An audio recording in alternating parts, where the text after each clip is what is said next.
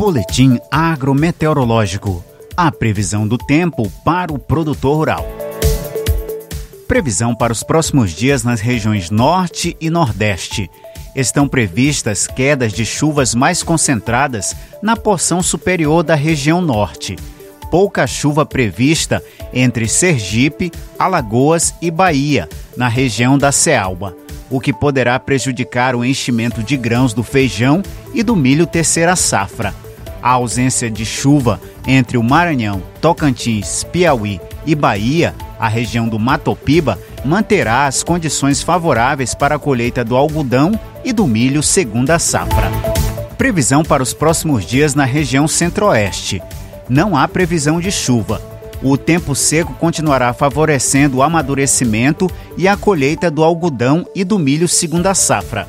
O baixo armazenamento de água no solo e a ausência de chuvas poderá prejudicar o enchimento de grãos das lavouras de trigo não irrigado.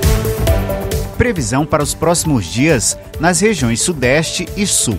Baixos volumes de chuva são previstos apenas para o sul e a zona da Mata Mineira, a costa leste de São Paulo, o centro-norte de Santa Catarina e o extremo sul do Rio Grande do Sul. As chuvas contribuirão para a manutenção da umidade no solo, favorecendo o desenvolvimento dos cultivos de inverno. Porém, as lavouras de trigo em estádios mais avançados, em São Paulo e na metade do Paraná, estarão sobre diminuição de água. No Rio Grande do Sul, a falta de chuvas dificultará a ampliação da adubação de cobertura são previstas temperaturas mínimas mais amenas e não se espera eventos de geada para a próxima semana. A previsão agrometeorológica é para os dias 16 a 23 de agosto de 2021.